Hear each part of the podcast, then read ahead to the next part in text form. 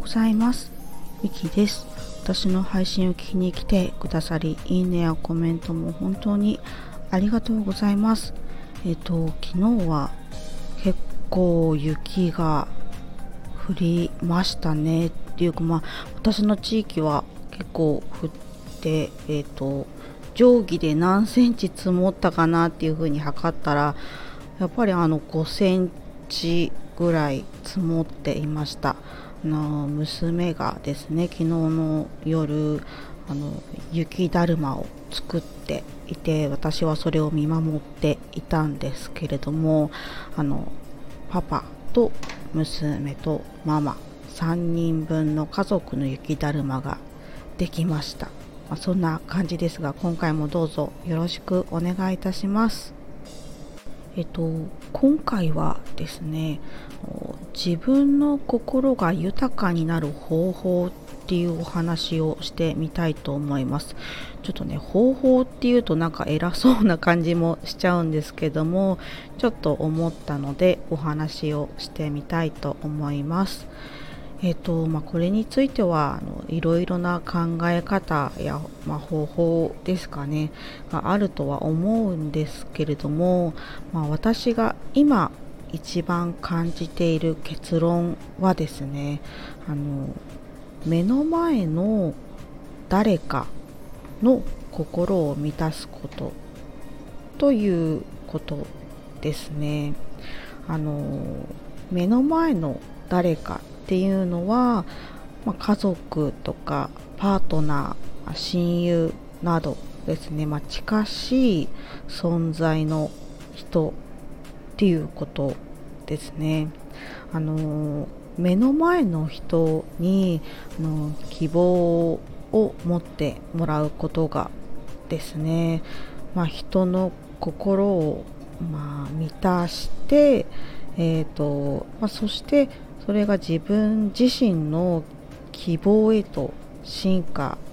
していくようなイメージです。そして、まあ、そのあの進化した希望があの、まあ、自分の心を満たしてそして最終的には自分の心が豊かになっていくんじゃないかなっていうふうに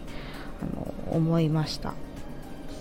あの届ける感情届ける心っていうのは自分にも跳ね返ってくるものっていうふうに私は考えていて、まあ、例えばあの、まあ、怒りの感情は怒りでで逆に励ましの感情は励ましで返ってくるっていうふうに私はあの、まあ、感じていて、まあ、考えているところですね。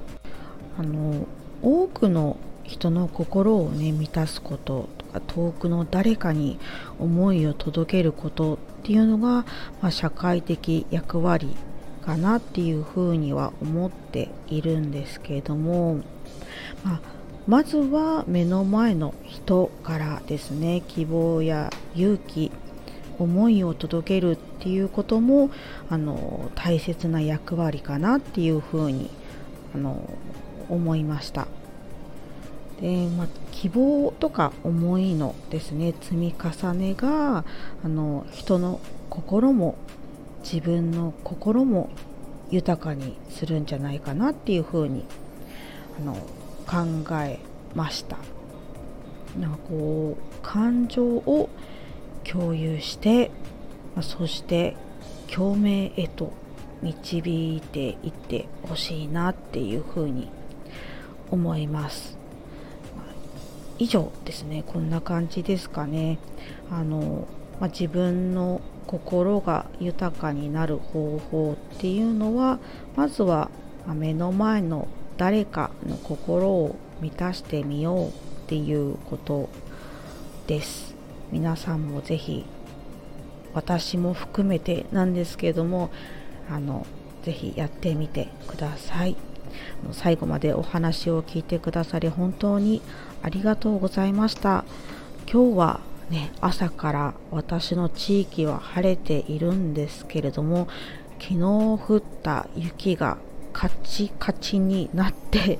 います。ちょっと雪かきをしたいところなんですけどもスコップが家になくてはてどうしようかなっていうところなんですけどもちょっとそんなところを考えつつあの私は過ごしてみようと思います。あの皆様今日も素敵な一日をお過ごしください。また配信を聞きに来ていただけるとすごく嬉しく思います。ではありがとうございました。